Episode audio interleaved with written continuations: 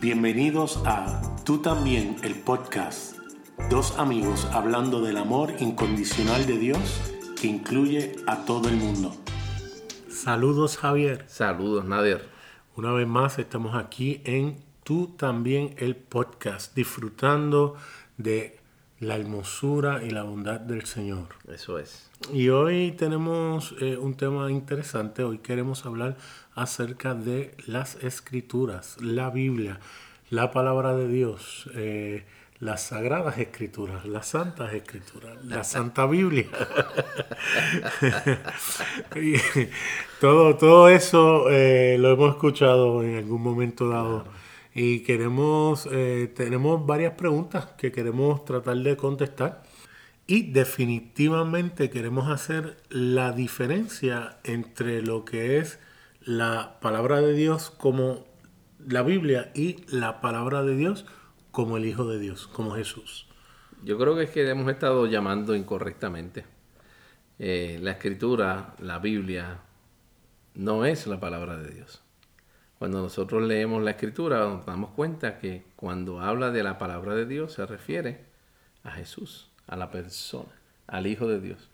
Siempre desde Juan capítulo 1 dice que Él es el logos, Él es la palabra. Claro, en las, traducciones en el español le han puesto el verbo, ¿verdad? Cuando realmente la palabra debe ser palabra. Y entonces pues la gente piensa que, no, sí, Él es la palabra de Dios, pero la Biblia también es la palabra de Dios.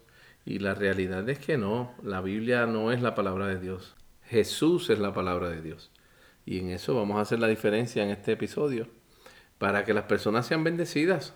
No estamos, mi, mi deseo no es minimizar o subestimar o quitarle el valor que tiene a las, las escrituras. Todo lo contrario, nosotros la utilizamos la usamos constantemente, porque obviamente ellas tienen su función en nuestra vida, ¿verdad? Pero la realidad es que cuando hablamos de la palabra de Dios, se está hablando de una persona, no está hablando de un libro. Y eso es importante que podamos entenderlo. Y ya mismo vamos a entrar en detalle con relación a eso. Si vamos al salmo que escuchaba desde pequeño, eh, Salmo 119, verso 105 dice, lámpara es a mis pies tu palabra y lumbrera a mi camino. Y como me enseñaban ese verso era que la Biblia lo era todo, prácticamente infalible, eh, donde más allá de una Trinidad, Padre, Hijo, Espíritu Santo, era más como un cuarteto, donde era Padre, Hijo, Espíritu Santo y la Santa Biblia. Exactamente. Y es interesante porque el mismo verso lo dice, es lámpara a mis pies, es tu palabra. O sea que lo que hace una lámpara es alumbrar el camino. No es el camino, la luz lo que hace es que apunta hacia el lugar donde uno se debe dirigir. Y si vamos al Nuevo Testamento, Jesús mismo dijo, yo soy el camino, la verdad y la vida. Nadie viene al Padre si no es a través de mí. Así que es bien importante aclarar que la Biblia no es el camino, ella apunta al camino. De hecho, Jesús le dice a los escribas y a los fariseos, ustedes estudian las escrituras pensando que, que en ellas está la vida eterna, pero ellas apuntan a mí. Y ellos se, se molestaron, porque ellos vivían de lo que decía la letra y no tenían ni la mínima idea de quién estaba delante de ellos. Era aquella persona de quien las escrituras de ellos apuntaban todo ese tiempo, todos esos años de estudio, los perdieron porque cuando llegó la persona de quien hablaban esas escrituras, ellos ni, ni, ni, ni quisieron creer en él, lo rechazaron por completo. Totalmente, no le dieron la oportunidad porque sencillamente Jesús era la manifestación en carne de la palabra de Dios. De hecho, eh, cuando escuchamos a Brian Sand, un pastor, dice que Jesús es todo lo que Dios tiene que decir.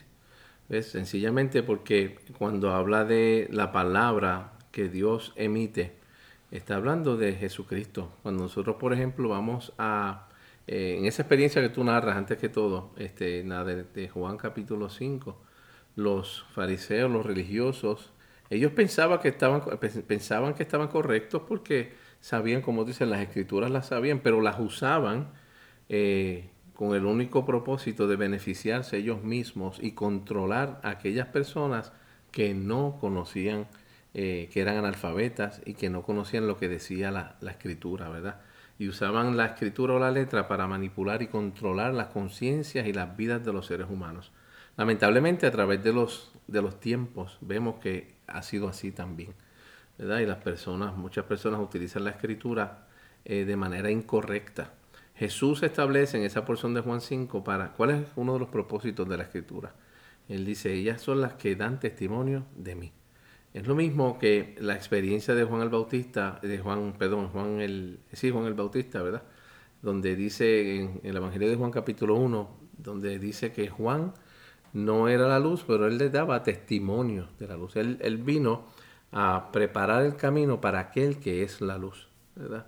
Entonces, pues, la función profética de Juan era señalar hacia Jesús. Quiere decir que los profetas, de igual manera, del Antiguo Testamento, señalaban hacia Jesús y la escritura señalaba hacia Jesús y sigue señalando hacia la persona, porque en Él es que está la vida. De eso es que se trata. Por eso es que Jesús dice que Él vino a dar vida y vida en abundancia. Por eso es que Pablo dice que la letra mata, pero el Espíritu es el que da vida. Dios es un Dios de vivos, es el que da vida. Y por eso la Escritura, la Biblia, aunque nos señala hacia la persona de Jesús, es incapaz de expresar vida porque es letra. Y la letra no da vida, pero la vida sí da vida, que es Jesús. Aleluya. Estaba viendo una ilustración donde se ve Jesús hablándole a unas personas que tenían una Biblia debajo del brazo y él decía, el problema de ustedes es que utilizan las escrituras para determinar lo que significa el amor y yo utilizo el amor para determinar lo que significan las escrituras. Fíjate que, como creo que lo dijo en uno de los episodios anteriores, nosotros los cristianos que creemos en lo que es la Trinidad, no tenemos problema con establecer que en el Antiguo Testamento no se utilizaba la palabra Trinidad. Y decíamos que era por motivo a que la revelación de la Trinidad no estaba completa en esas personas. Y no es hasta que Jesús llega que establece lo que es la relación trinitaria. ¿ves? Por lo tanto, cuando vamos a cualquier otro aspecto del carácter de Dios que conflige con lo que Jesús vino a representar del Padre, ahí entonces decimos, no, porque es que el Antiguo Testamento es tan válido como el Nuevo Testamento, porque es infalible, porque es la palabra de Dios, como si Dios hubiese escrito cada una de eh, las letras en el Antiguo Testamento, cuando sabemos que es inspirada. Eso no significa que no hay un sinnúmero de situaciones, tanto históricas, el momento social en que cada uno de esos escritores escribieron, cuál era la condición política, si estaban en el exilio o si estaban eh, eh, escribiendo desde eh, Israel en, cualquiera de sus provincias. La diferencia de los autores, eran una multitud de, autores. La educación de cada uno. La educación, la profesión todo eso tenía que influir en cómo escribían y cómo veían las cosas. Y sobre todo la mentalidad caída de un hombre cuya mente fue distorsionado por causa del pecado, no le dejaba ver la realidad de quién Dios era.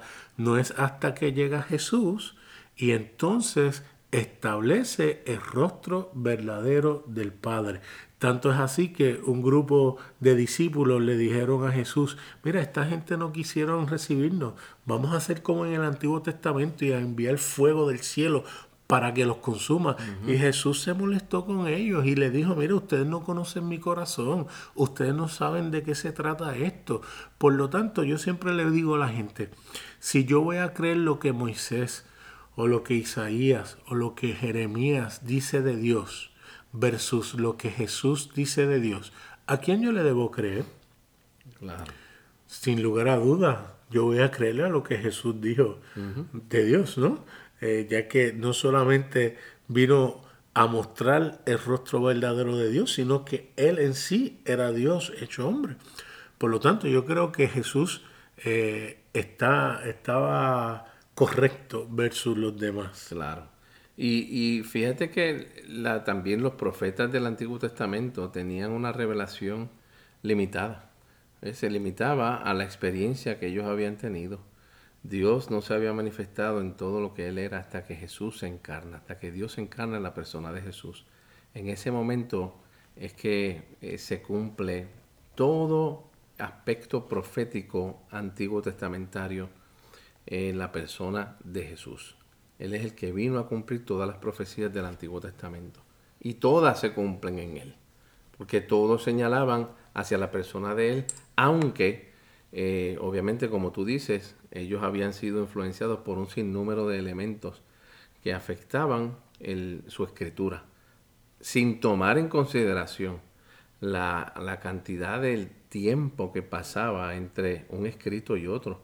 Nosotros pensamos en muchas ocasiones que la Biblia se escribió en un momento, todos se reunieron y vamos a escribir. No, estamos hablando de miles de años entre eh, libros, ¿verdad? Entre el Antiguo Testamento, en el Nuevo, entre el Antiguo Testamento y el Nuevo Testamento pasaron miles de años, miles de años y, cientos y miles de historias, ¿verdad? Entre medio. Obviamente todo eso tiene una influencia. Por lo tanto, cuando nosotros leemos algo del Antiguo Testamento, tenemos que entonces ir a la historia y ver qué estaba ocurriendo en ese momento para que poder entender la revelación del profeta en la escritura.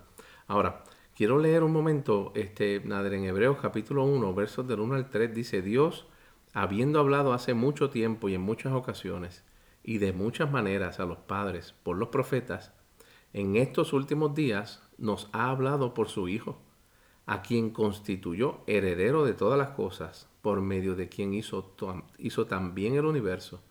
Él es, refiriéndose a Jesucristo, el resplandor de su gloria y la expresión exacta de su naturaleza, y sostiene todas las cosas por la palabra de su poder, después de llevar a cabo la purificación de los pecados. El Hijo se sentó a la diestra de la majestad en las alturas, siendo mucho mejor que los ángeles por cuanto ha heredado un nombre más excelente que ellos. Y esto en hebreo se escribe, hebreo se escribe en el primer siglo. Y ahí aún el, el, autor del libro de los hebreos dice, en estos últimos días nos ha hablado por su Hijo. Él es la expresión de Dios para el ser humano. Él es la manifestación de quién es Dios y la manifestación de quién es el ser humano. Él es la palabra encarnada. Él es el logos. Por eso es que en Hebreos 4.12 dice que eh, porque la palabra de Dios, refiriéndose a Jesús, porque la Biblia no existía en ese momento. La palabra de Dios es viviente, es viva y eficaz, más cortante que toda espada de dos filos. ¿Ves? Porque Él es la palabra, Él es el logos, Él es el que actúa. Por eso es que la Biblia dice en Juan 1.14, dice que la palabra se hizo carne y habitó entre nosotros. De hecho, en la Biblia, The Message, en inglés, es lo más interesante. Juan 1.14 dice que la palabra se hizo carne o se encarnó y dice que se mudó. Dice, se mudó a nuestro vecindario. En vez de decir se encarnó, dice se mudó a nuestro vecindario. ¿Ves? Dios se manifestó a través del cuerpo de Jesús para mostrarnos quién es la verdadera palabra, cuál es la opinión de Dios con relación a nosotros, porque Jesús es la opinión de nosotros. Aleluya. Por eso cuando escucho o leo gente que dice la Biblia o la palabra refiriéndose a la Biblia es tan clara que no tiene contradicciones, es sencilla y yo me dan ganas de escribir, en serio, teniendo 45 mil maneras distintas de pensar en, lo que es el pensamiento cristiano alrededor del mundo.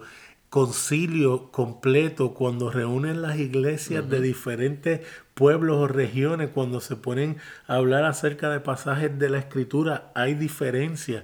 Y ahí entonces dice, no, porque en lo esencial unidad y en lo que no es esencial, pues eh, eh, hay, hay eh, libertad, ¿verdad? Y yo estoy de acuerdo, yo creo que el concilio de Nicea logró hacer algo muy poderoso y es que estableció un credo que es de donde parten, yo creo que el 95% de las personas que son creyentes, ¿no? Donde establecen unas guías donde no son negociables. Pero mira qué interesante, cuando la gente habla acerca de que la palabra es infalible y no tiene errores, eh, uno lee y uno pudiera ver ciertas contradicciones. Un ejemplo sencillo, en Jeremías 3:12 dice que Jehová no guardará su furor para siempre, no se quedará enojado para siempre. Sin embargo, cuando lees Jeremías 17:4, dice, mira, si yo me voy, a, me voy a molestar y eso va a durar para siempre, mi ira va a ser perpetua. Pues ahí hay una inmediatamente una, cosa no puede las dos cosas no pueden ser ciertas o se mantiene molesto para siempre o no, le dura para siempre. Y entonces yo sé que hay quien va a decir, ah, pero tienes que leer el contexto, quién le estaba escribiendo capítulos antes, quién estaba escribiendo capítulos después. Yo voy a hacer mucho mejor que eso.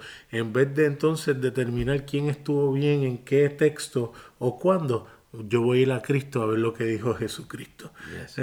Y que Él sea entonces el que rompa el empate, como dice. Vamos al Antiguo Testamento y vemos cómo hubo sacrificios y aparentemente Dios ordenó sacrificios de animales. Cuando vamos entonces a los salmos y cuando vamos a los profetas, el mismo Dios dice, mira, yo jamás quise sacrificio. exactamente. Yo mm, en ningún momento, pero espérate, ¿cómo es posible? Pero si vemos unas órdenes para, eh, para sacrificios, entonces de momento no, eh, sacrificios no quise yo jamás. ¿Ves? Tenemos que entonces poner las cosas en justa perspectiva, porque si entonces vemos las cosas así, vemos lo que ocurre. Gente dice, no, pues yo no creo porque ahí hay un montón de errores y no puede ser la palabra de Dios o no puede estar inspirado por Dios. El que sea inspirado no significa que no haya eh, discrepancia, porque eran humanos los que escribieron. Pero yo creo que lo que hace la Biblia tan excelente y tan hermosa es que ha tenido la capacidad para apuntar a que es aquel que es nuestra salvación de una manera infalible. Porque si eso ha hecho es apuntar al Hijo de Dios y decir, mira, ese es el que va a hacer lo que nadie puede hacer por nosotros y lo va a hacer una vez y por todas. Y eso es glorioso. En eso no se equivoca. En eso no se equivoca. Se pudo equivocar acerca de, de, lo que significa X o Y o cómo el hombre le dio significado a tal o cual cosa cuando veía las calamidades y decía, ah, Dios es el que está enviando esto, o era simplemente consecuencia del estilo de vida que ellos estaban eh, eh, eh, viviendo, viviendo, exacto. una de las cosas que y esto es muy controversial y no tengo problema con decirlo, eh, y lo he hablado con Javier, yo creo que el aborto es algo horrendo. Eh, yo creo que es eh, quitar las vidas. Y mis amistades que hablan vehementemente en contra del aborto lo hacen. Y yo le hago esta pregunta. Entonces, si Dios está en contra del aborto, como tú dices que está, ¿cómo tú justificas que, que en el Antiguo Testamento Él haya mandado a matar naciones completas, incluyendo niños y, bebés que aparentemente son inocentes? Porque pudieron ser hijos de naciones eh, eh, paganas, pero ellos todavía no tenían oportunidad para determinar la decisión que iban a tomar. ¿Verdad? Y pues tengo respuestas de que eso era en el Antiguo Testamento, era el viejo pacto, era bajo la ley, pero espérate, dice la Biblia que en Dios no hay sombra de variación, Él no cambia. Así que hay un problema porque si hoy Él detesta el que maten eh, niños inocentes y en un momento dado dar órdenes para matar niños inocentes, yo puedo entender por qué hay ateos eh, eh, sueltos por ahí cada vez más, porque hay una contradicción. Ahora, ¿y qué tal si pudo haber sido que lo que los que escribieron interpretaron que fue Dios el que mandó a matar y Dios no mandó a matar. Correcto. ¿Ah? Eso puede ser. Eh, una analogía eh, que leí dice que si a mí me, no me gusta la avena eh, y, yo le digo a Javier, Javier, a mí no me gusta la avena, pero entonces voy a donde otra persona el mismo día y le digo, oye, sí, a mí me gusta la avena, ahí hay una contradicción. Pero si yo le digo a Javier, Javier, a mí no me gusta la avena y pasa un año y cuando nos vemos de nuevo, a lo mejor Javier me ve en un, en un restaurante comiendo avena, me dice, adiós, tú me dijiste que no te gustaba la avena. Y yo dije, y yo le puedo decir, no, es que cambié de parecer. Que es lo que los que dicen que en el Antiguo Testamento Dios hacía unas cosas y luego bajo la gracia hacía otras, es que cambió la cual yo rechazo porque la Biblia dice que Dios no cambia. No cambia. Ahora, está la tercera, donde yo le pueda decir a mi hijo, a mí me gusta la avena, y mi hijo, por alguna situación que pasó, que a lo mejor un día me vio que no me la comí, él empezará a decirle a los demás que a mí no me gusta. ¿Ves? Y eso cambia, porque no es, no es que a mí no me gusta, es que a lo mejor en un momento dado él vio que yo no me la comí eh, y él interpretó que es que no me gusta la avena. Y yo creo que las cosas que ocurrían en el Antiguo Testamento, siendo eh, unos momentos violentos en, la cultura, ¿verdad? Donde no habían unas leyes como las hay ahora, entonces se podía interpretar que era Dios el autor o el que él mandaba hacer, o el que mandaba matar, el, celo de la gente. Oye, lo vemos hoy en día, lo vemos dentro de otras religiones, lo vemos dentro del cristianismo, cuando iban a otros sitios con ese celo de que estaban bien y mataban a los que para ellos eran paganos y le atribuían a Dios la victoria o, el, o el, poder hacerlo sin ningún problema. Decían, esto me lo mandó a hacer Dios. Y, cuando vemos otra religión, ¿verdad? Si menciona el nombre, cuando matan a nombre de su Dios, nosotros lo vemos como algo bárbaro, pero ellos dicen que es Dios, el Dios de ellos que los está mandando eh, que, a, limpiar a todos los impíos. Y todos mis amigos cristianos me dicen, eso no puede ser Dios. Usted, usted está viendo por qué es tan importante poner las cosas en su justa perspectiva. Claro. ¿Por qué? Porque esto es sencillo y cuando uno quita el misticismo, el, miedo, uno dice, wow, ahora es que las cosas tienen sentido. Porque cuando tenemos dudas, lo único que tenemos que hacer es ir a la palabra verdadera, que es Cristo Jesús. Cristo. Él es, el, él es la manifestación del carácter de Dios. Él es la personificación misma de Dios. Por lo tanto, cuando leemos algo en la escritura que no está de acuerdo con el carácter, como tú dices, este, eh, situaciones como el mandar a matar a niños, a mujeres, a hombres, eh, o, sacrificios, o cualquier cosa de esa, eso va en contra del carácter de Dios, porque Dios es amor. Y si Dios es amor, entonces el problema no está en Dios, el problema está entonces en lo que estamos leyendo que puede ser o que esté escrito incorrectamente o que lo estemos interpretando incorrectamente. O que se haya interpretado incorrectamente. O que se haya interpretado incorrectamente, exactamente. ¿Sabe? Por eso que el libro, eh, eh, por mucho tiempo nos han enseñado que el libro es la fuente más confiable. Pero la realidad es que cuando Jesús eh, está hablando con sus discípulos y dice, yo me voy, Él no dijo, yo me voy y les voy a dejar la Biblia.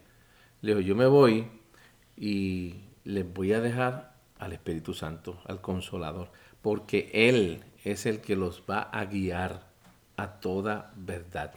Él es el que le va a revelar quién es mi papá, quién soy yo, quiénes somos nosotros, cuál es nuestro carácter verdadero, el carácter fundamentado en el amor.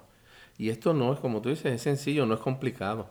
Cada vez que nos encontramos con situaciones donde el amor no sea el fundamento para las acciones o lo que se logre, sencillamente eso no puede ser de Dios, porque Dios es amor y todo lo que Él hace tiene que estar fundamentado en el amor.